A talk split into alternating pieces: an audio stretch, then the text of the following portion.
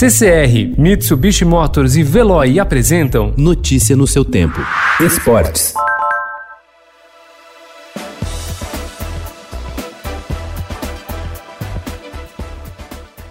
Uma sala que permaneceu trancada e esquecida por vários anos dentro do estádio Jaime Sintra é uma das esperanças para o paulista de Jundiaí começar a se reerguer após anos de insucessos no futebol e inúmeros problemas financeiros. A nova diretoria do clube encontrou no local abandonado uma série de itens antigos, em especial um pacote de 25 medalhas pelo título da equipe na Copa do Brasil de 2005. Um dos itens da premiação foi vendido em uma rifa e outros ainda devem ser leiloados leiloados para ajudar a arrecadar dinheiro.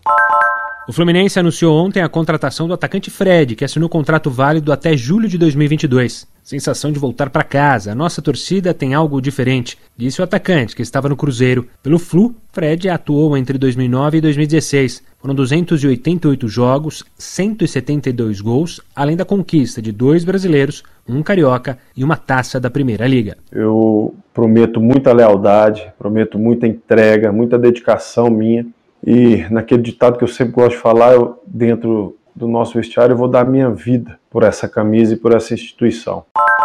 O meia Juan Casares, do Atlético Mineiro, testou positivo para a Covid-19 ontem, após a terceira bateria de exames realizados pelo Clube Mineiro. Apesar de estar assintomático, o equatoriano já foi afastado dos treinos da equipe e terá acompanhamento da comissão médica atleticana. Casares, de 28 anos, já foi flagrado várias vezes furando o isolamento social para jogar bola com os amigos e até posou para fotos.